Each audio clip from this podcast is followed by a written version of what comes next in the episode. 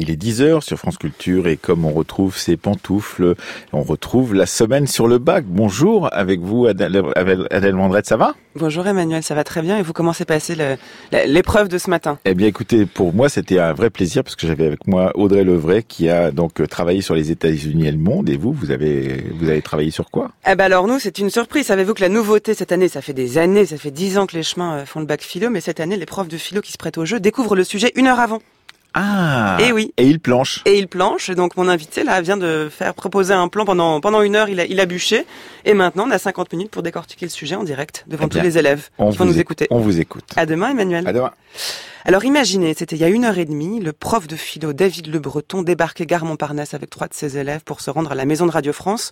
Il y a une heure, ils arrivaient tous les quatre dans la salle de réunion de France Culture, où l'équipe des chemins de la philosophie les attendait de pied ferme, pour leur expliquer l'épreuve du jour. Il s'agissait de découvrir en temps réel le sujet sur lequel ils allaient travailler pendant une heure afin de livrer leurs analyses, et bien pendant les 50 minutes d'émission que voici, Thomas Beau a enregistré pour vous cette arrivée. Bonjour Comment allez-vous? Un petit stress comme un examen, mais, euh, Mais alors moi, j'en reviens pas que vous ayez accepté. Je suis ravie. on va essayer d'être à la hauteur. Mais je- j'en doute pas une seconde, sinon moi-même j'aurais pas accepté. Euh, on va vous donner un sujet. Mhm. Il y aura les consignes comme le jour du bac. Et ensuite, vous avez donc une heure jusqu'au direct pour préparer votre copie. Notez tout ce que vous voulez. On va vous donner euh, des feuilles et un stylo. Derrière le sujet, on vous a mis trois textes Avec lesquels on vous propose de composer. Ça vous va? Très bien. Très bien. Alors, je vous laisse découvrir le sujet. Alors, c'est toujours le petit moment de, de commotion. euh. Comment savoir qui je suis? Et donc, les textes qui sont à notre disposition, c'est un extrait du discours de la méthode de Descartes, euh, des essais de Montaigne, et euh, dans le domaine un peu plus littéraire, Vendredi ou les limbes du Pacifique de Michel Tournier. Et donc, vous avez une heure à partir de maintenant. C'est parti? À tout à l'heure. Je crois que le premier travail en philo, ce serait d'essayer de, désapprendre, euh, d'oublier tout ce qu'on a pu vous dire sur la philosophie. C'est déjà le meilleur moyen de commencer à en faire. Si tu veux me stopper, accroche-toi, t'es prévenu. Le disque d'or, c'est comme le bac. J'ai tapé deux mois et je l'ai eu. Écoute, tu te plantes complètement, Harry. Tu me prends pour quelqu'un d'autre. Oh non, mon vieux, c'est toi qui te prends pour quelqu'un d'autre. Bonjour David Le Breton, rebonjour. Bonjour. Donc on s'est vu il y a une heure, euh, on a entendu hein, le montage par Thomas Beau, vous avez découvert le sujet. Comment vous sentez-vous maintenant à 10h02 en direct? Moi, je pense comme pas mal de candidats, une fois que la première heure de l'examen est passée, c'est-à-dire qu'on n'est plus dans le stress, on est simplement à se dire voilà, j'ai un travail à accomplir, il y en a une partie qui a été faite, et du coup, ça, ça enlève le, le trac qui est lié au, au flou qui précède l'épreuve, et euh, on est plus dans une sorte de mobilisation, euh, euh, avec parfois euh, simplement l'idée que euh, on est un peu fragile sur tel tel ou tel point, mais qu'on se sent plus à l'aise ou rassuré par l'idée qu'on va pouvoir aborder telle autre chose et qu'on a quand même quelques munitions pour euh, traiter le sujet. Donc ça va mieux une fois qu'on a découvert le sujet, c'est ce que vous dites? Oui, parce que Le pire c'est la veille au soir. le- l'esprit ne, ne vagabonde plus à imaginer des, des tas de choses. Euh, maintenant, il est fixé, c'est ce sujet-là, et, euh, et il faut se, se concentrer sur le travail qui est à, à accomplir. On, on peut plus à ce moment-là euh, trop perdre de temps, et euh, ça, ça libère d'une partie de l'angoisse. oui. Donc vous, vous avez eu une heure pour traiter un sujet, les candidats auront quatre heures. Est-ce qu'en une heure, est-ce que vous êtes satisfait du travail que vous avez pu accomplir en une heure et que vous allez nous, nous restituer à présent? Oh, c'est pas euh, complètement abouti, hein, parce que finalement, il me semble que sur les quatre heures qui euh, que, que dure l'épreuve, euh, l'idéal c'est de pouvoir consacrer vraiment, euh, allez, disons une heure et demie pour avoir euh, une base de travail, un plan détaillé, euh, afin de se lancer ensuite dans la, la rédaction. Euh, et surtout ne pas trop euh, minorer ce, ce temps-là. Je pense que l'une des premières sources d'échec, c'est de ne pas assez consacrer de temps au brouillon et euh, de ne pas avoir la matière première de la copie. hein. Tout, tout ce que l'on va pouvoir noter ensuite euh, au propre, ça doit être puisé là-dedans. Donc, faut vraiment pas hésiter à prendre quasiment la moitié de l'épreuve Hmm. pour euh, enrichir son brouillon, puis euh, organiser, évacuer certaines idées qui ne sont pas euh, pertinentes à la réflexion et aboutir à un plan.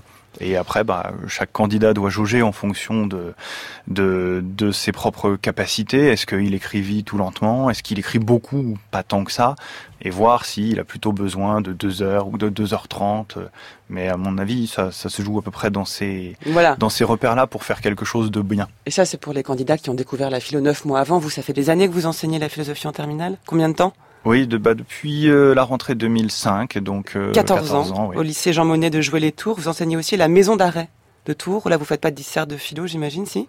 Non, non, on fait pas faire de dissert aux, Une aux autre détenus. manière de faire de la philosophie. On, on en parlera sans doute un autre jour. Je précise donc vous êtes venus avec vos élèves, Jolane Pourol, Ludivine Rizaché et Laurine Rumor. Elles viendront en fin d'émission. Ce sera Géraldine Mosna-Savoie. Ils viendront, pardon, en fin d'émission. Et Géraldine Mosna-Savoie verra avec eux comment ils ont eux-mêmes traité le sujet. C'est à vous de jouer, David Le Breton, le sujet sur lequel vous êtes tombé. Vous avez ouvert l'enveloppe et ce qui a surgi devant vos yeux est ceci. Comment savoir qui je suis? C'est un sujet inattendu, classique. Comment avez-vous réagi? Alors c'est un sujet classique dans la mesure où il va piocher dans un domaine du programme qui euh, n'est pas euh, une surprise. hein. Euh, on est dans ce bloc du programme de philo qui s'intitule le sujet et aussi en partie dans le bloc sur la raison et Le le bloc, ce sont les notions à étudier. Voilà, puisque en fait les, les listes de notions sont réparties pour l'instant en cinq grandes catégories, cinq grands blocs le sujet, la culture, la raison et le réel, la morale et la politique. Donc la fin de notre intitulé euh, Qui je suis fait plutôt référence à la partie sur le sujet Mhm. et le verbe savoir au cœur du sujet, lui, euh, nous amène à, à réfléchir plutôt aux conditions de, de connaissance et donc euh, à la partie sur la raison et le réel. Donc euh, de ce point de vue-là, c'est un sujet classique, euh, d'autant que ces deux blocs-là, euh, sur les cinq, sont sans doute ceux qui fournissent le plus de sujets. Euh, donc euh, ce sont des, des habitués des sujets du, du baccalauréat, ces, ces rubriques. Donc si on travaille ce sujet-là et on vous écoute là et on réécoute l'émission jusqu'au bac, on a de fortes chances d'être prêt euh, sur quel que soit le sujet qui tombe. L'identité et le sujet sont des, des notions qui risquent de tomber le jour du bac. Alors, les blocs sont quand même vastes, hein, donc Mm. euh, il y a de nombreuses problématiques euh, qui peuvent surgir sur l'identité ou sur d'autres aspects euh, de cette partie du programme sur le sujet, à propos, par exemple, du désir, Mm. qui peut amener vraiment des, des problématiques plus spécifiques, un peu à l'écart de ce qu'on va aborder peut-être aujourd'hui, mais on reste dans quelque chose de, de canonique au niveau du, du thème de ce sujet.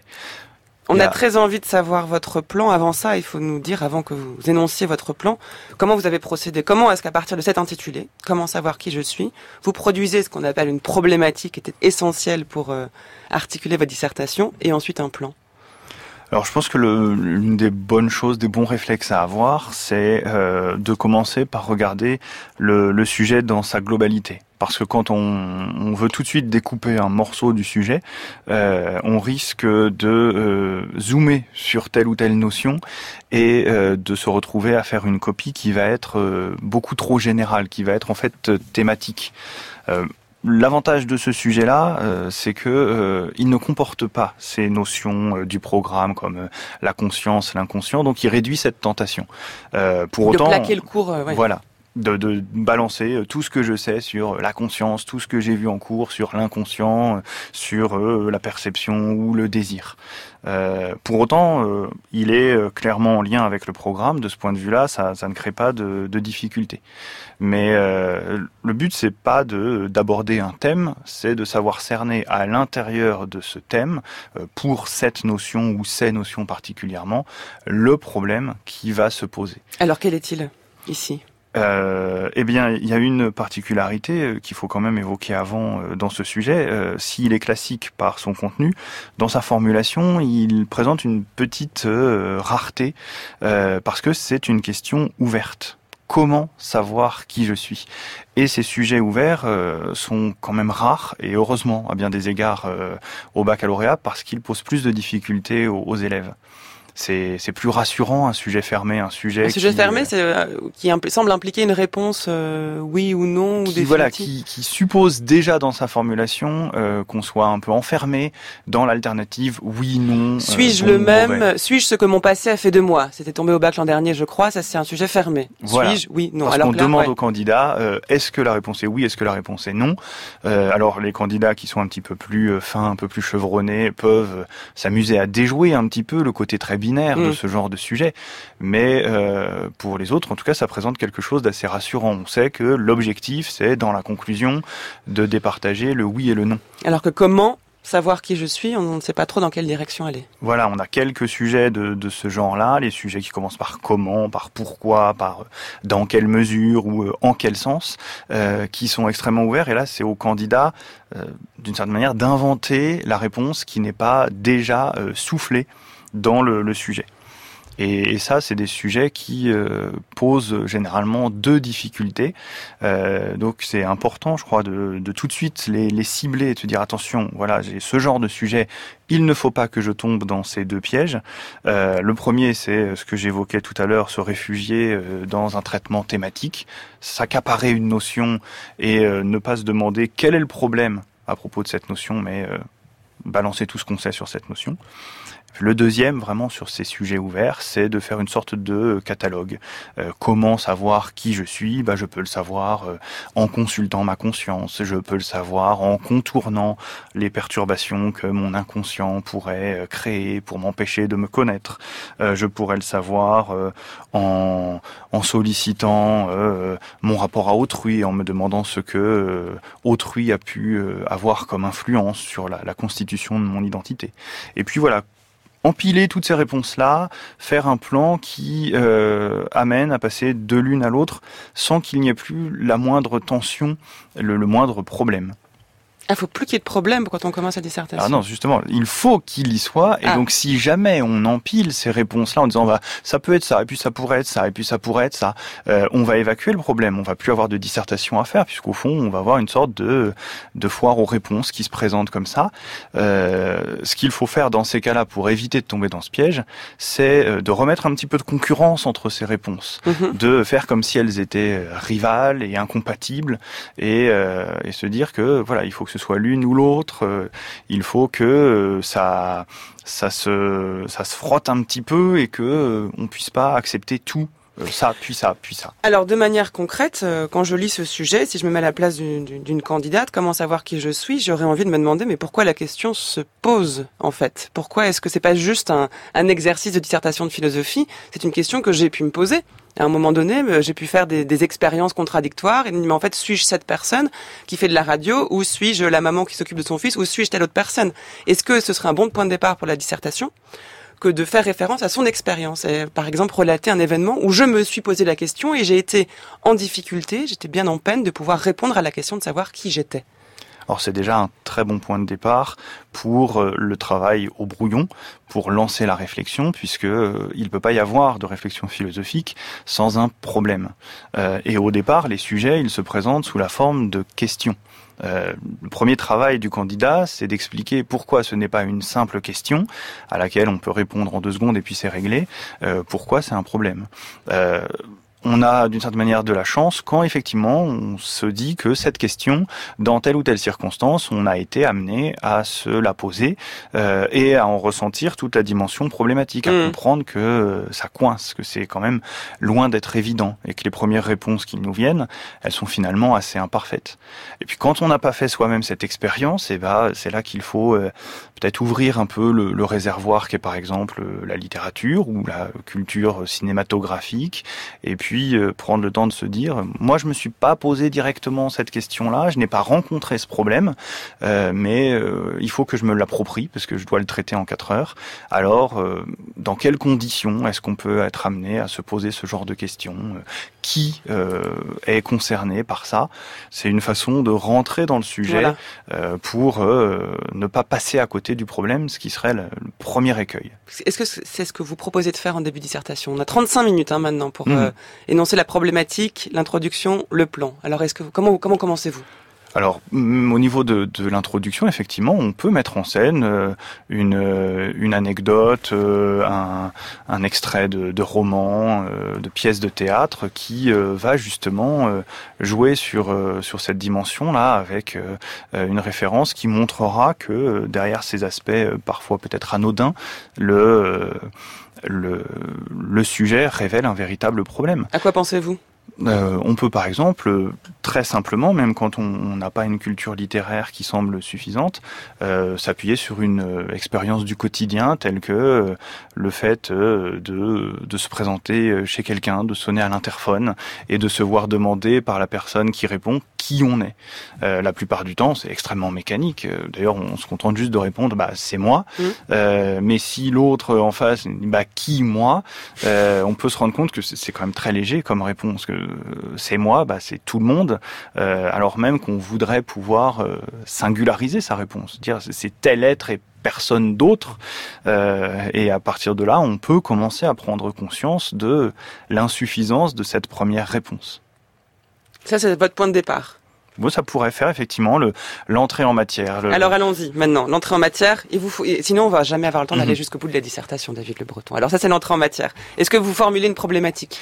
Oui, oui. Alors ce qu'on peut faire, c'est rappeler le sujet parce que euh, c'est quand même pas mal d'indiquer que c'est parti de là, mais euh, surtout, surtout ne jamais se limiter à la répétition du sujet, parce que sinon on répète une question, on n'a pas de problème. Euh, donc pourquoi pas indiqué, voilà, après l'entrée en matière, euh, dans ces conditions, on en vient à se poser la question de point, comment savoir qui je suis et on reformule juste après en d'autres termes et là on place la, problématique. Allez-y. Alors euh, la problématique, elle pourrait être euh, par quel moyen, alors même que bien des choses m'empêchent d'y avoir accès, pourrais-je déterminer ce qui fait mon identité? Ce qui, me paraît assez, utile et efficace, c'est euh, de, prévoir des formules pour l'introduction notamment, qui euh, vont aider à mettre en évidence dans la problématique une tension. Euh, par exemple, une alternative. Est-ce ainsi ou bien est-ce le contraire? On, on, scinde un peu sa problématique en deux branches d'une alternative. Ou, comme je viens de le faire là, une formule du type alors même que qui montre bien que ça, ça grince, qu'il y a, il y a des choses qui font obstacle à la réflexion et qu'il va falloir désamorcer tout ça. Alors répétez-nous la problématique pour ceux qui n'ont pas un stylo et une feuille à côté du poste. Donc euh, par quel procédé, de mmh. quelle manière puis-je déterminer euh, mon identité, ce qui fait mon identité, alors même que euh, bien des éléments peuvent perturber ce qui la constitue? À partir de là, un plan se dessine. Est-ce que vous pouvez nous énoncer le, plan et puis ensuite on va le développer au fur et à mesure en, avec les références philosophiques, voire littéraires que vous convoquez. On a quelques textes aussi qu'on mhm. vous a suggérés avant, au moment d'ouvrir le texte. Hein. On vous a dit que bah il y avait un texte de Descartes, par exemple, le discours de la méthode, un texte des essais de Montaigne, un texte de Michel Tournier aussi, Vendredi les limbes du Pacifique. Vous nous direz si vous avez composé avec ces textes ou pas. En tout cas, on vous écoute pour l'énoncé du plan. Alors, au niveau du plan, euh, il me paraît toujours judicieux de commencer par l'idée la plus commune. Et euh, là, en l'occurrence, je serais assez tenté de penser que la plupart des gens se diront que pour savoir qui je suis, euh, le mieux est encore de plonger en moi-même et d'explorer cette identité à l'aide de sa conscience. C'est, euh, euh, ça permet aussi ensuite d'avoir une sorte de progression, d'aller vers des idées un petit peu plus élaborées, euh, mais toujours commencer par prendre en compte cette, cette idée la plus commune. C'est par ma conscience, par le témoignage de ma conscience, que je peux savoir qui je suis. Ça, ce sera en première partie. Voilà. Articulé autour de la conscience. Et comment est-ce que vous passez à une deuxième partie? Euh, alors, il est effectivement très important d'avoir euh, soit des références euh, philosophiques, soit mm. des, des exemples qui sont un petit peu à double fond et euh, dont une première analyse va tout à fait correspondre à ce qui se traite dans le Grand 1, euh, alors que euh, un retour un petit peu approfondi permet de, de déborder sur le point suivant. C'est par exemple le rôle qu'on pourrait accorder au texte de Descartes. Parce que euh, souvent, hein, ce texte de Descartes, euh, sur le fameux je pense donc je suis dans le discours de la méthode, il est conçu comme ça, comme euh, ma conscience me fait savoir que je suis, j'existe, et me permet de d'initier cette introspection à la faveur de laquelle je vais savoir qui je suis. Donc, alors, ce que je vous propose de faire, c'est de nous dire juste les titres de vos trois parties, puis après on va mmh. reprendre le fil et avec le texte de Descartes, on verra comment vous vous avancez. Donc, dans en première partie, exploration de soi, exploration de sa conscience. En deuxième partie En deuxième partie, euh, signaler que cette introspection, elle révèle le caractère illusoire de euh, l'identité. L'identité est une illusion. Voilà. Et, en troisième partie euh, l'idée que euh, finalement euh, l'identité n'est pas à découvrir mais à inventer et que c'est encore en, en, créant cette identité qu'on peut le mieux la, la, connaître. Sachant que la troisième partie est souvent celle où, où la thèse de l'auteur s'affirme. Voilà, il faut absolument euh, qu'il y ait un, un effet de, de, distance qui fasse que le grand 1 soit ce dont on est le plus éloigné et que le grand 3 recèle la thèse qui sera retenue pour la conclusion. Alors on écoute le texte de Descartes, puisque c'est à partir de ce texte que s'articule votre première et votre deuxième partie. C'est donc un extrait du début de la quatrième partie du discours de la méthode de René Descartes. Puisque je désirais vaquer seulement à la recherche de la vérité, je pensais qu'il fallait que je rejetasse comme absolument faux tout ce en quoi je pourrais imaginer le moindre doute, afin de voir s'il ne resterait point après cela quelque chose en ma créance qui fût entièrement indubitable. Considérant que toutes les mêmes pensées que nous avons étant éveillées nous peuvent aussi venir quand nous dormons, sans qu'il y en ait aucune alors qui soit vraie, je me résolus de feindre que toutes les choses qui m'étaient jamais entrées en l'esprit n'étaient non plus vraies que les illusions de mes songes. Mais aussitôt après, je pris garde que, pendant que je voulais ainsi penser que tout était faux, il fallait nécessairement que moi, qui le pensais, fusse quelque chose et remarquant que cette vérité, je pense donc je suis, était si ferme et si assurée que toutes les plus extravagantes suppositions des sceptiques n'étaient pas capables de l'ébranler, je jugeais que je pouvais la recevoir sans scrupule pour le premier principe de la philosophie que je cherchais. Vous écoutez France Culture, les chemins de la philosophie. C'est le premier temps de notre série spéciale Bac Philo où nous aidons les élèves à se préparer pour l'épreuve de philosophie qui euh, inaugure la série du bac chaque année euh, à la mi-juin. Alors cette semaine, nous recevons trois profs de philo qui acceptent de découvrir le sujet une heure avant l'émission, de plancher dans la salle de réunion de France Culture et ensuite nous corrigent euh, en direct, donc pendant une heure, ce, ce sujet. Aujourd'hui, le sujet est comment savoir qui je suis. C'est le professeur David Le Breton de Tours qui est avec nous en studio. Il est venu accompagner de trois élèves qui viendront en fin d'émission répondre aux questions de Géraldine Mosna-Savoie concernant ce sujet. Et nous venons d'entendre donc pour euh, cette première partie de la dissertation un extrait du discours de la méthode de René Descartes. C'est un texte canonique que les élèves doivent avoir en tête avant le bac, ça David Le Breton. Ça leur mettre la pression, ça c'est vraiment un texte qu'il faut connaître, non? Oui, justement, il faut le connaître et savoir quelles en sont les limites. Parce que c'est certainement, euh, à partir de ces 14 années d'expérience qu'on évoquait ouais. tout à l'heure, euh, la citation qui est le plus souvent reprise. Je pense donc dans, je suis. Euh, voilà, ouais. dans, le, dans les copies. N'importe quel sujet, c'est assez étonnant, mais n'importe quel sujet amène un ou deux élèves dans un paquet d'un correcteur à replacer ça et souvent euh, d'une façon qui euh, malheureusement trahit la réflexion de, de Descartes à ce moment-là. Parce qu'il est beaucoup plus compliqué qu'il n'y paraît ce texte. Oui, parce que la, question que se pose Descartes dans ce texte, ça n'est pas qui suis-je, euh, c'est d'abord et avant tout que puis-je connaître? C'est un texte qui est beaucoup plus euh, euh, un texte d'épistémologie que un texte sur la subjectivité et sur l'identité.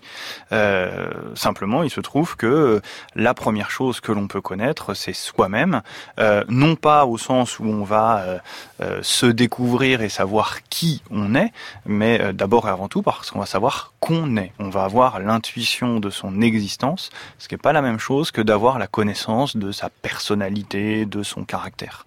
Donc euh, un texte à manipuler avec précaution, euh, qui euh, a sa place dans notre sujet, oui. mais pas pour lui faire dire ce que Descartes n'a pas en tête à ce moment-là. Alors dites-nous, comment vous en servez de ce texte?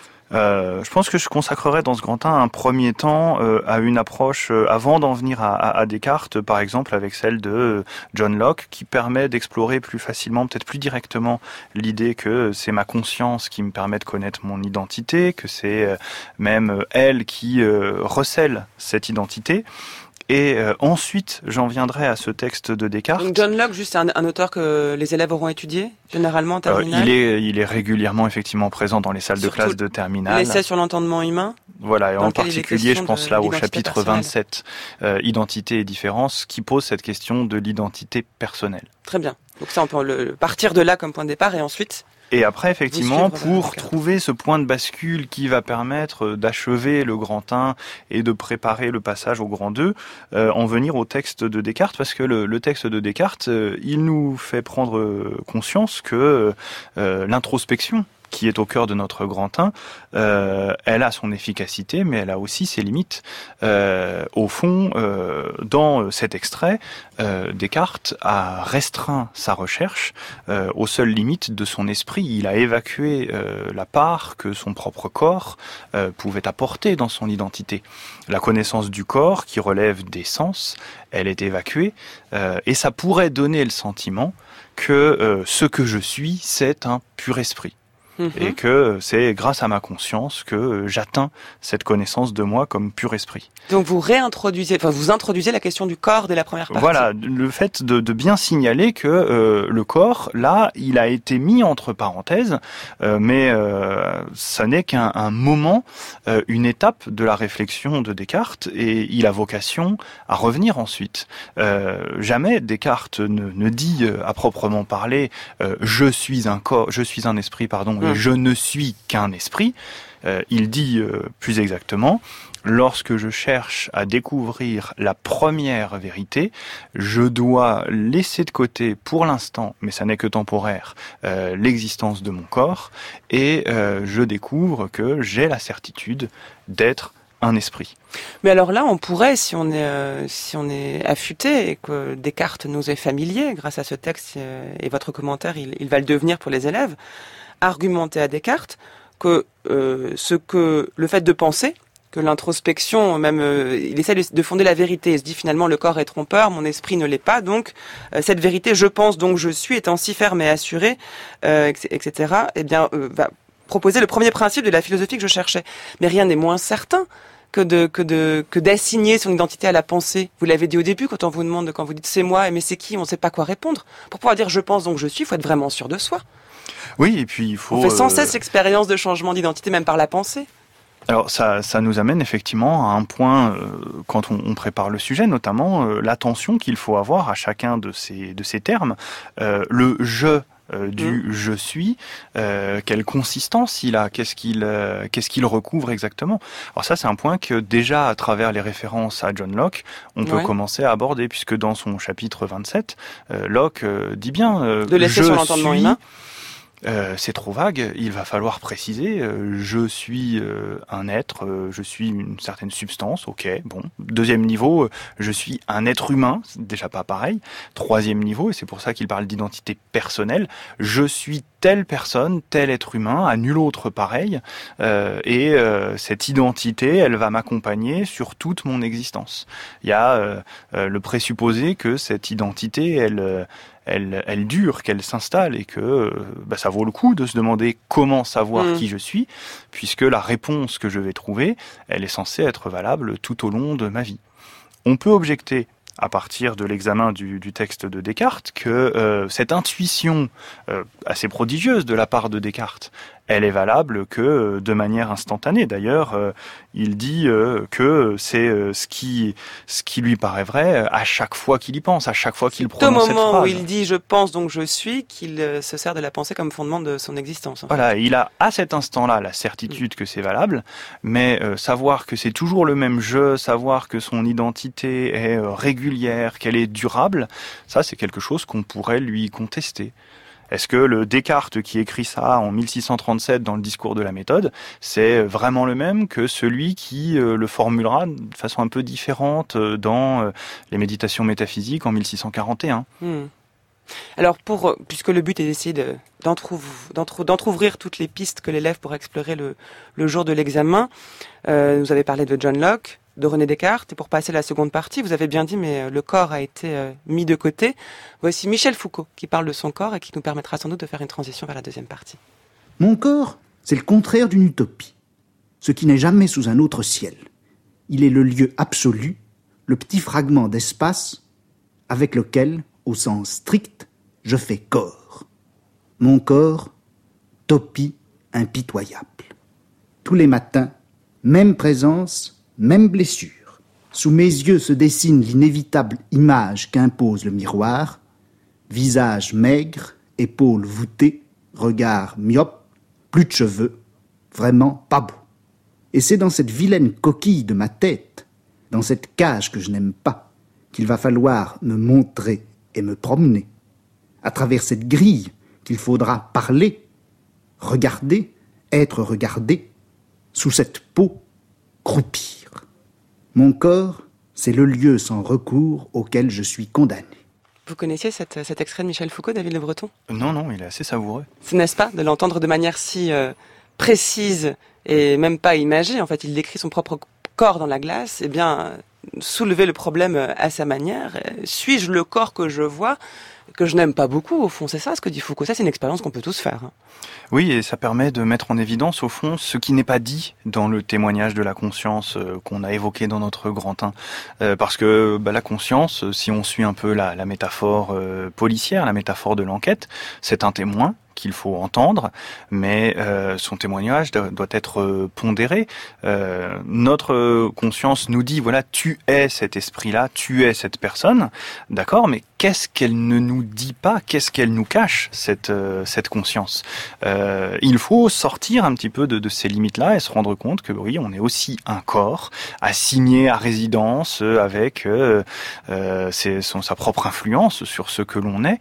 Euh, et puis euh, même à l'intérieur de, de l'esprit, et ça c'est quelque chose qui euh, serait à mon avis un, un pivot dans notre dans notre grand 2 sur cette idée que euh, il y a un caractère illusoire de l'identité.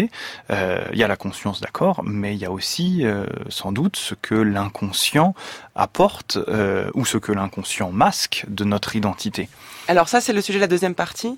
Oui, je pense qu'il faudrait pouvoir réagir là-dessus en, se disant que euh, tout ce que notre conscience pourrait nous dire de ce que nous sommes, euh, finalement, euh, n'est que un épiphénomène, n'est que une, une surface qui n'a pas de, vérité à proprement parler, parce que l'essentiel se passe en dehors de, de la conscience, au point que, euh, et ça c'est quelque chose qui d'un point de vue méthodologique peut vraiment aider sur ce genre de, de sujet euh, ouvert, euh, au point qu'on puisse remettre en cause la capacité même à savoir qui on est.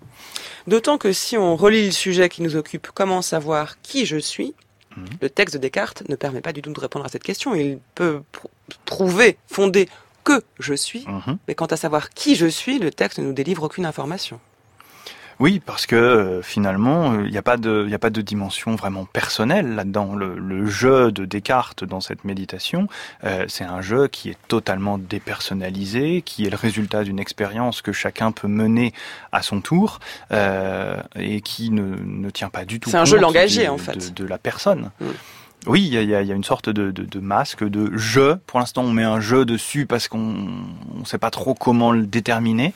Euh, mais il y a, bien plus. Quand on ouvre ce jeu, on se rend compte que il recèle bien plus et sûrement même des choses qu'on qu'on ne peut pas euh, qu'on ne peut pas identifier, que notre inconscient euh, nous empêche de voir parce qu'il fait écran. Alors comment vous articulez cette seconde partie? Euh, il faut bien voir que ces sujets euh, comme comment savoir qui je suis, euh, ils ne peuvent poser leurs questions, euh, comment, pourquoi, etc., que s'ils présupposent déjà pas mal de choses. On, ne peut se poser la question comment savoir qui je suis qu'à la condition d'avoir déjà accepté bah, d'abord qu'on existe. Alors ça, Descartes vient de nous aider pas mal sur ce point-là, euh, ça, a bien avancé. Euh, deuxièmement, euh, que euh, on existe en tant qu'un je, qu'on a vraiment une identité, qu'on est une personne. Et troisièmement, que ce je que l'on incarne, que l'on est, on peut le connaître. Une bonne façon de procéder sur ce genre de sujet, c'est d'aller remettre en cause ces présupposés, de dire mais au fond, est-on aussi sûr de pouvoir savoir que euh, qui l'on est. Euh, Avant de se poser la question euh, comment le savoir, on peut peut-être faire le détour dans ce grand 2 par le est-il seulement possible de le savoir? Il me semble à cet égard que le grand 2 c'est une partie assez privilégiée pour cette remise en cause des présupposés. Et Comment donc vous- là, on fait intervenir le trouble fait, euh, l'inconscient, en disant euh, euh, il y a une large partie de ce que je suis qui se passe sous le radar de ma conscience. Le trouble fait ou au contraire, c'est de lui que part toute forme de fait. Enfin, ça, ça, sera encore à discuter. Alors là, est-ce que vous convoquez un, un auteur, une référence? Bah, sur euh, sur ce point, euh, il y en a deux qui peuvent nous venir à l'esprit. C'est d'une part Freud, euh, parce que euh, c'est en plus le, seul des, des, des auteurs de, de, la psychanalyse qui soit euh, officiellement à notre programme, et donc c'est lui que les autres les élèves ont le plus probablement rencontré. On peut penser à cette fameuse phrase de une difficulté de la psychanalyse le moi n'est pas maître en sa propre maison. si le moi n'est pas maître en sa propre maison si euh, tout se passe dans mon inconscient entre mon ça qui génère des pulsions et mon surmoi qui essaye de euh, contrôler tout cela, de le maintenir à un niveau acceptable, euh, ça veut dire qu'au fond, le, le, moi, ça n'est que la partie émergée de l'iceberg, un résultat d'un processus qui nous échappe totalement. Notre identité, elle se constitue dans le secret de notre inconscient, entre ces deux instances-là, euh, inconscientes, le ça et le surmoi, et euh, nous, nous, nous voyons apparaître un, un je, un moi euh, dont on ne sait pas d'où il provient, euh, ce qui nous bloque complètement à ce moment-là pour répondre à la question comment savoir qui je suis? Et alors là, c'est dans quel texte de Freud que vous puisez cette réflexion? Dans un texte qui euh, s'intitule dans les dissertations. Une euh, difficulté de la psychanalyse où euh, Freud explique, essaye de, de, rendre compte des réticences que euh, sa, sa, suggestion de l'inconscient, son hypothèse de l'inconscient a pu engendrer. Et il explique que bah, il y a une réticence liée au fait que il inflige, euh, selon ses propres termes, à, l'humanité sa troisième blessure narcissique. Euh, avec Copernic, il a fallu admettre que nous ne sommes pas euh, les maîtres de l'univers. Avec Darwin, il a fallu comprendre que nous ne sommes pas les rois sur Terre. On pouvait au moins dire, oui, mais bon, dans le petit réduit de mon esprit, au moins là, c'est moi qui ai les clés. Et la psychanalyse tend à nous montrer que non, même pas là, ça, ne marche pas. Euh, le moi, conclut-il, n'est pas maître en sa propre maison. Euh, je suis un spectateur euh, un peu perdu euh, qui assiste à l'éclosion de sa propre identité. Je n'en sais pas tout et encore plus, je n'en contrôle pas grand-chose. Et il y a un autre euh, philosophe, une autre référence que vous, vous Oui, parce que sur cet euh, aspect de, de l'inconscient, on n'y pense pas forcément, mais euh, à travers des références comme celle de Marx, euh, on peut évoquer un, un inconscient social, une construction sociale qui se fait sans qu'on en prenne véritablement conscience. Et là, ça permet, comme tout à l'heure avec le corps, mmh. de faire intervenir un autre élément que le sujet aurait tendance à nous dissimuler un peu, parce que le sujet crée une sorte de huis clos entre moi et moi, euh, c'est le rôle des autres, le rôle de la société à laquelle j'appartiens. Euh, Marx, dans euh, les textes où il évoque la mise en place des, classes sociales, nous, explique que au fond, je suis à bien des égards le produit de ma classe sociale et que je ne deviens pas exactement qui je veux. et ce mécanisme-là, il se fait sans que j'en sois alerté, sauf à, à avoir accès aux, aux, œuvres de Marx et à prendre conscience de ces mécanismes pour pouvoir les, les enrayer en partie. Mais euh, la plupart du temps, euh, si je, si je, je, je m'élève en tant que euh, fils de bourgeois, fils de prolétaire, je le fais en ayant l'impression d'être dans une authenticité totale, alors que je suis dans l'illusion d'un choix, d'une construction euh, de moi-même par moi-même, quand je, suis simplement le, produit de ma classe sociale. Peut-être à la question comment savoir qui je suis, la réponse est-elle, eh bien je, suis, je suis absolument déterminé. Et ce qui n'est pas une identité psychologique, mais euh, le résultat de structures, comme le dit Marx, qui font que je n'ai aucune liberté de devenir qui je voudrais être. Et un point commun dans ce cas-là euh, entre euh, les démarches de Freud et, de Marx, ce serait que la révélation de ces mécanismes, inconscients pour l'un, mécanismes sociaux euh, pour l'autre, permettrait de euh, s'abstraire au moins partiellement de leur influence et euh, se dire voilà je suis déterminé par mon inconscient, par ma classe sociale, mais quand j'en prends connaissance, je m'arrache en partie à ce à cette détermination et euh, je peux peut-être euh, me retrouver euh, évacuer un petit peu la part de cette construction inconsciente la part la part de l'autre et accéder à une part de moi-même qui soit un petit peu plus authentique. Alors pour aller jusqu'au bout dans cette deuxième partie puisqu'on plonge vraiment dans l'inconscient et qu'on arrive à l'idée que l'identité ne serait peut-être qu'une illusion, je vous propose un extrait de film pour faire la transition vers la troisième partie. Vous nous direz ce que c'est ensuite. Enfin, cette troisième partie, l'extrait de film, c'est un extrait de Total Recall, hein, le film de Paul Verhoeven sorti en 1990, où un individu apprend soudainement que la vie qu'il menait n'est pas la sienne, que, la, mémoire a été inculquée dans sa propre mémoire, si bien que lui qui pensait être telle personne, eh bien en fait est quelqu'un de radicalement différent. Écoutez.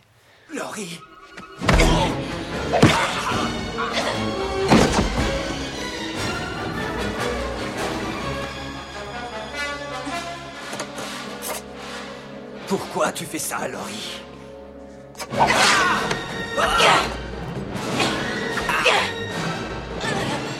Réponds, je t'écoute. Je suis pas ta femme. C'est nouveau, ça. Je te jure qu'il y a six semaines, je t'avais jamais vu. Notre mariage, c'est un souvenir qu'on t'a implanté. Tu me prends pour un imbécile On est passé devant le maire. Ça a été implanté par l'agence. Notre coup de foudre Implanté. Huit ans de vie commune, les amis, le travail. Je suppose qu'on me l'a implanté, ça aussi. Le travail, c'est vrai. C'est l'agence qui a tout monté. Tu te fous de ma gueule On a effacé ton identité et on t'en a implanté une nouvelle. On m'a désigné pour être ta femme, pour te surveiller, vérifier que l'effacement avait bien pris. Désolé, Quaid. Toute ta vie n'est qu'un rêve. Ouais, alors, si je ne suis pas moi, qui je suis, bordel? Alors, si vous ne l'avez pas vu, là, je m'adresse à tout le monde, à tous les auditeurs, enfants et parents d'ailleurs. Ces émissions Backphilo s'adressent aussi aux parents qui sont parfois plus inquiets que leurs enfants. Eh bien, regardez Total Recall pour la, réflexion sur l'identité que ce film soulève, d'autant que c'est un, film euh, qu'on regarde avec beaucoup de plaisir. Est-ce que les références cinématographiques sont les bienvenues en, dans une dissertation, David de Breton? Oui, il ne doit pas y avoir de, de limite euh, dans, dans l'usage de ces références.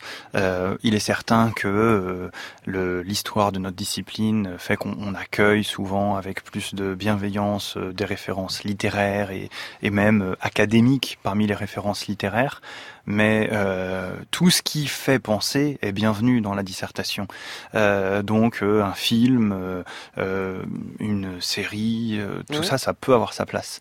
Le, le principe, c'est que il faut toujours s'obliger à les exploiter de façon précise. Ça peut pas être juste une allusion en passant. il faut vraiment qu'on puisse en, en, retirer quelque chose. L'analyser comme un texte. Fait avancer. En fait. Voilà, qui va être utilisé comme une référence. Euh, et de ce point de vue-là, il faut quand même signaler, c'est peut-être la seule limite qu'on peut rencontrer, euh, l'avantage des références plus académiques que nous allons nous utiliser dans nos cours avec nos élèves, c'est qu'ils ont une richesse telle qu'il n'y a pas besoin de beaucoup gratter pour en trouver des, pour y trouver des éléments philosophiques, euh, alors que euh, quand on va chercher dans des éléments qui appartiennent plutôt à la culture populaire, euh, cette richesse, elle est davantage enfouie. Il faut un petit peu plus de d'expérience peut-être, euh, une acuité du regard un petit peu plus poussée pour se rendre compte que euh, il y a matière à philosopher. Mmh. Et donc ça va donner peut-être un, un, petit peu plus de travail aux élèves. Voilà, on, on, peut tout à fait citer une série ou un film, mais ça demande plus de travail que de citer Aristote ou, ou Kant. Voilà, parce que Aristote, c'est comme une, une, mine à ciel ouvert, tout est là, il y a qu'à se, se, baisser pour ramasser de la philosophie dans les œuvres d'Aristote. En revanche, euh, moi je m'amuse parfois euh, à baser une partie du cours sur euh, un extrait d'un dessin animé, par exemple, euh, mais il faut voilà mettre plus de choses en place pour y arriver. Alors, quel, euh, est-ce que c'est un dessin animé qu'on trouve en troisième partie ou un, autre philosophe? Comment vous procédez pour cette troisième partie, David de Breton? Alors, dans cette troisième partie, effectivement, je voudrais euh, montrer que si euh, l'identité est une illusion, euh, loin d'être une impasse qui met un terme à notre réflexion, ça offre une opportunité. Parce que, au fond, notre grand 2 représentait un progrès par rapport au grand 1 c'est bien, il faut que ce soit comme ça.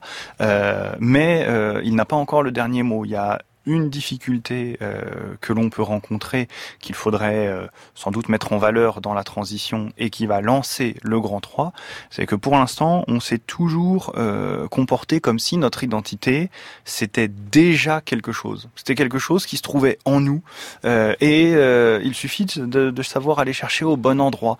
Est-ce que c'est la conscience qui peut trouver? Est-ce qu'elle est enfouie plus profondément dans les replis de notre inconscient? On, on est quand même resté cette idée que l'identité est là, il faut la trouver. À partir du moment où on, on dit que non, en fait, c'est une illusion, ça ouvre la voie à cette dernière possibilité qui consiste à dire bah, puisque je n'ai pas d'identité préétablie, euh, j'ai tout le loisir je peux être qui je de euh, construire cette identité. Je peux être qui je veux. Et euh, du coup, le, le statut qu'on accorde à cette identité change radicalement. Ça devient effectivement une, une chose à inventer et non plus euh, une chose à découvrir. Qui nous aide à penser ça? Euh, on peut penser euh, notamment aux réflexions de Sartre dans l'existentialisme est un humanisme, à travers l'idée que l'existence précède l'essence. Mmh. Euh, typiquement, euh, on, on, retrouve cette idée. Euh, il n'y a pas d'essence humaine et l'individu en lui-même n'a pas d'essence. il n'est pas fait à l'avance pour être ceci ou être cela. il peut donc se parer de toutes les identités qu'il souhaite. Donc la phrase qu'il faut retenir, c'est celle de Sartre, l'existence précède l'essence. Vous pouvez nous aider à la comprendre? Oui, euh, l'essence, ça désigne donc, euh, sur la base du verbe être, ce que l'on est et ce que l'on est de la façon la plus intime, la plus exacte, ce qui nous définit le mieux. Euh, or, euh, pour Sartre, euh, non une essence préétablie que les êtres qui sont le fruit d'une création et d'un créateur. Euh, l'existentialisme de Sartre, c'est un existentialisme athée qui met en suspens la question d'un Dieu créateur de l'humanité. Et donc son propos est de dire, si nous n'avons pas été créés, alors personne n'a été là pour définir ce que l'on doit être, personne n'a été là pour nous écrire un destin finalement.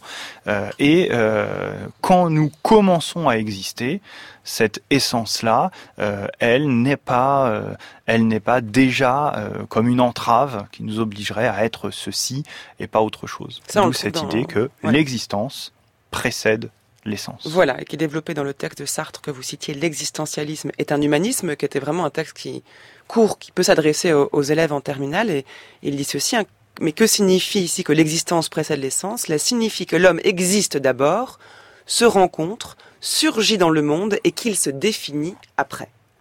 Et ce qui est important, c'est de bien voir que euh, euh, l'essence n'est pas évacuée complètement du texte. Euh, euh L'extrait que vous venez de lire en complément dit mm. bien il se définit après. Euh, et l'existence précède l'essence, ça veut bien dire que l'essence arrive quand même à un moment.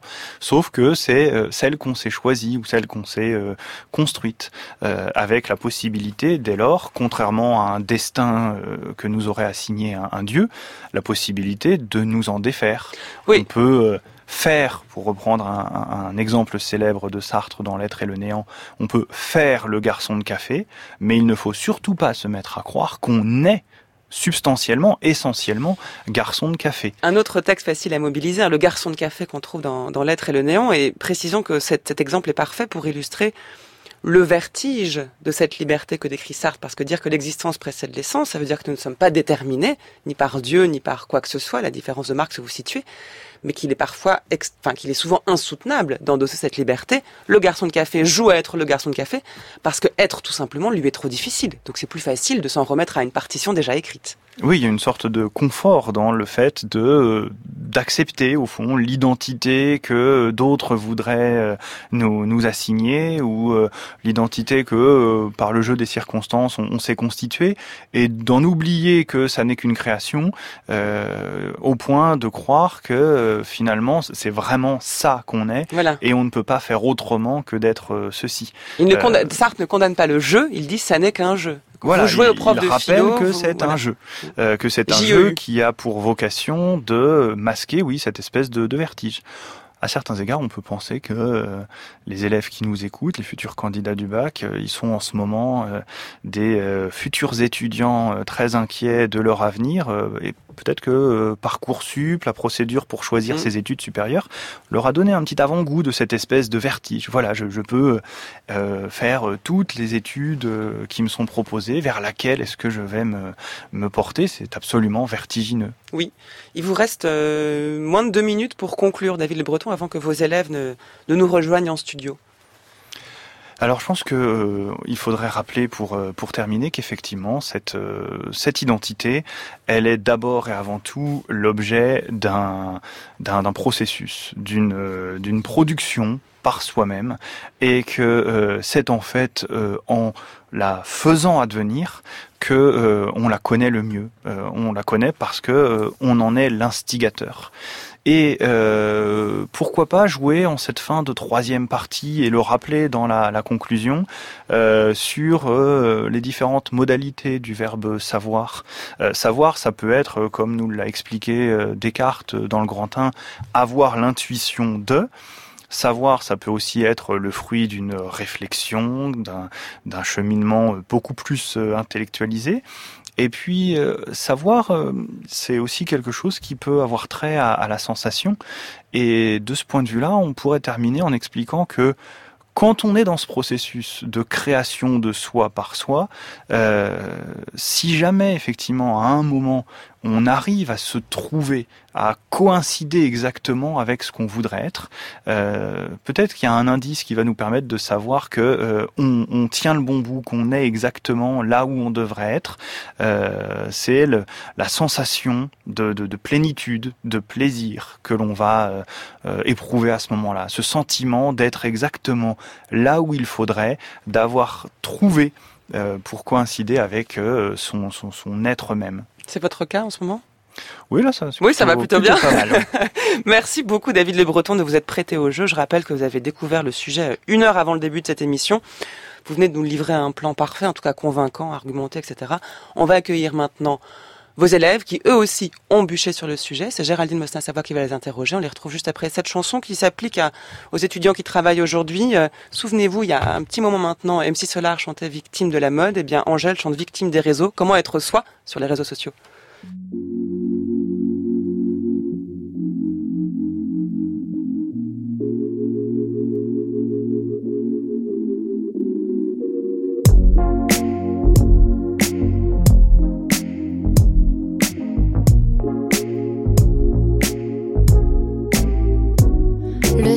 C'est qu'elle est plus jolie. Et ça, ça fout la haine. Puis elle poste une photo et l'autre elle met un j'aime. Et puis elle se sent mal. Pourquoi faire semblant De bien l'aimer? Car en attendant C'est bête mais elle veut lui ressembler. Pourquoi faire semblant De bien aller? Dominique elle ment car c'est tentant de leur montrer même si c'est pas vrai. I wish I'd be like you. You wish you'd be like me. I wish I'd be like you. You wish you'd be like me. Qui sort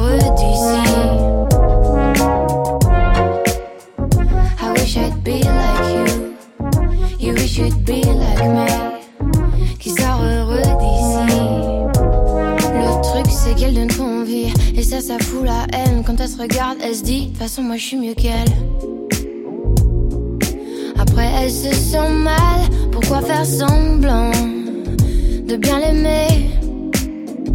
Car en attendant C'est bête mais elle veut lui ressembler. Pourquoi faire semblant De bien aller? Sur France Culture, les chemins de la philosophie, l'émission spéciale Bac Philo continue pour la chronique de Géraldine Mosna-Savoie. Et bien aujourd'hui, Géraldine, vous recevez les trois élèves de David Le Breton, c'est ça? Bonjour Adèle, bonjour à toutes et à tous. Oui, c'est ça, exactement. Je vais leur donner la parole tout de suite. On n'est pas là pour philosopher, euh, Carpentier. Quand même. Incroyable. Bonjour Ludivine Rizaché, Laurine Rumor et Jolane Pourol, bienvenue. Alors vous avez accompagné votre professeur David Le Breton, vous avez vous aussi bûché sur ce sujet, comment savoir qui je suis? Est-ce que c'est un sujet qui vous a inspiré? Est-ce que vous l'auriez pris le sujet le jour, s'il tombait, s'il était tombé le jour du bac? Ludivine. Euh, Moi c'est un sujet que je trouve très vaste, il y a beaucoup de choses à dire dessus, donc d'un côté, c'est un sujet que j'aurais pris, je pense. Euh, oui, parce que il y a beaucoup de choses à dire et donc euh, ça fait une copie qui est bien construite. Mais d'un autre côté, le risque, c'est que ce soit trop vaste et que justement on se perde euh, dans les explications et qu'on aille trop loin dans les sujets. Mais je pense que je l'aurais pris quand même parce qu'il y a beaucoup de références dans des films ou autres œuvres. Et du coup, on peut s'appuyer sur beaucoup de choses. Jolane, vous, je crois que vous ne l'auriez pas pris ce sujet, il ne vous a pas inspiré. Euh, bah oui, parce que c'est un sujet qui est très vaste. Et euh, quand on a un point de départ, on peut commencer à, à développer sa pensée. Mais justement, moi, je suis resté peut-être 5-10 minutes devant le sujet sans savoir quoi dire, parce que justement, il est trop vaste et je n'avais pas de point d'ancrage pour commencer à, à, réfléchir. Vous n'auriez pas forcément trouvé une notion à laquelle vous rattachez, ou le fameux exemple de l'interphone qu'a convoqué votre professeur en début de, de dissertation? Euh, Je n'y aurais peut-être pas pensé. Vous, euh, Laurine, c'est un sujet qui vous a inspiré. Est-ce que vous avez suivi avec attention le, le, le, corrigé de votre professeur? Vous avez pris des notes. Est-ce que vous auriez suivi ce plan-là, euh, commencer par euh, plonger dans la conscience, après découvrir l'inconscient, et puis un petit peu euh, remettre des limites euh, à ce déroulé-là? Eh bien, je pense que oui. Euh, J'aurais suivi ce plan parce qu'il me semble que c'est le plus euh, le plus évident et celui sur lequel on peut plus euh, développer. Vous avez le droit de critiquer votre professeur bien et sûr, de vous détacher de, de, ce qu'il a dit. Hein. Il est à 50 cm de vous, donc c'est pas facile. Mais... néanmoins, je pense que j'aurais pris des certains sujets qui n'ont pas été abordés, tels que l'identité de genre ou bien la transidentité, car je pense que c'est des sujets qui doivent être entendus, entendus et qui peuvent être plutôt bien dans une copie de, de bac de philo en fait. Plus d'actualité. Voilà. Et comment vous auriez intégré justement cette dimension peut-être plus d'actualité sur euh, les transidentités euh, Alors, euh, je pense que déjà, comme vous l'avez dit, monsieur, le fait d'être transgenre, d'être une personne transgenre, c'est une identité, c'est quelque chose qu'on cherche et qu'on cherche à savoir. Et donc, je pense que dans un sujet comme celui-ci, on cherche à savoir qui on est, c'est vraiment ouais, un sujet qui peut être très passionnant en fait, et sur lequel on peut dire beaucoup de choses parce que c'est des personnes qui doivent être entendues simplement. Ludivine, à quel exemple vous auriez pensé ou peut-être autre chose qui vous aurait inspiré? Est-ce que vous auriez pensé à Descartes par exemple? On a dit que c'était un texte canonique. Est-ce que vous l'auriez forcément convoqué? Non, je pense que j'aurais pas pensé au texte de Descartes parce qu'il était assez, euh, c'était facile de se perdre dedans et de le et de mal l'interpréter. J'aurais plutôt pensé au texte de Montaigne qu'on nous a présenté euh, des essais. Alors c'est vrai que vous avez eu, il y a eu trois textes qui ont été proposés pendant la préparation. Mm. Donc il y avait euh, Descartes, euh, Montaigne et Tournier. Et vous, c'est plutôt Montaigne qui oui, vous c'est aurait plutôt inspiré. Montaigne parce que je trouvais que il a abordé un thème qui est euh, donc le thème de l'influence des autres sur euh, sur nous-mêmes, sur notre découverte, ce qu'on apprend des autres et ce que ça nous fait apprendre sur nous-mêmes. Et je trouve que le texte est très intéressant, qu'il est plutôt facile à comprendre et que euh, c'est on peut vraiment s'appuyer dessus pour euh, un raisonnement philosophique, je trouve. Jolan, vous n'auriez pas pris ce sujet, comment savoir qui je suis, mais néanmoins, si vous aviez dû le traiter absolument en dissertation, en devoir sur table, comment vous auriez fait pour vous en sortir? Alors moi, j'ai été, euh, j'ai beaucoup aimé le texte de Tournier sur, euh, c'était euh, vendredi ou les limbes du ça. Pacifique, et euh, on apprend par rapport aux autres, on se construit grâce à autrui, et le- l'extrait se termine sur en gros la solitude, c'est une dénaturisation de soi-même, et je trouve ça très intéressant. On apprend par rapport euh, aux autres et on est face à soi-même. Enfin, il ne faut pas justement être face à soi-même, il faut se confronter aux autres. Et en ce qui concerne les, les exemples, euh, votre professeur avait euh, suggéré euh, Matrix, on l'a pas entendu, mais on, a entendu Total Recall. Est-ce que vous auriez pu puiser dans la culture populaire des chansons, des, livres, des films, sans avoir peur? Est-ce que vous faites plus confiance aux références classiques? C'est plus rassurant Ou est-ce que vous pourriez faire appel à des séries, par exemple, des chansons ou des livres, des films? Ludivine Euh, bah, je pense qu'on peut s'appuyer sur des sur des œuvres plus modernes, mais il faut être sûr que. Enfin, personnellement, je fais plus confiance euh, aux classiques parce que je sais que c'est des choses qu'on étudie, c'est des choses où on est sûr que ça va passer auprès du correcteur. Mais je pense qu'on peut aussi s'appuyer sur des choses plus modernes tant que c'est bien développé et que ça on fait bien le lien avec le sujet en fait. Il faut bien expliquer euh, ce qui le rattache au sujet. Que si on place euh, la référence moderne comme ça sans expliquer pourquoi, on peut se dire oui, euh, c'est pas c'est pas assez pertinent, mais c'est pas parce que c'est une référence classique que c'est plus pertinent. C'est juste euh, l'explication. Allez-y, Jolan. Mais il y a un risque que euh, ce soit peut-être un- qu'on fasse un contresens ou même que euh, on soit hors sujet. Il faut bien réussir à développer le- l'exemple pour euh, bien l'accrocher au, au sujet. Bah, merci à tous les trois et bon courage pour le bac. C'est le 17 juin, c'est ça? Ouais. Bah, bon courage. Merci. Merci. Merci. Merci à vous trois. Merci David Le Breton qui est Merci encore avec nous en studio. Évidemment, vous devez être fiers de vos élèves et vous de votre professeur, non? Oui. Évidemment, tout le monde va répondre oui. Merci Géraldine, moi je suis fière de vous, n'est-ce pas? Et moi de vous. Et votre euh, chronique sera réécoutée en ligne sur le site du journal de la philo.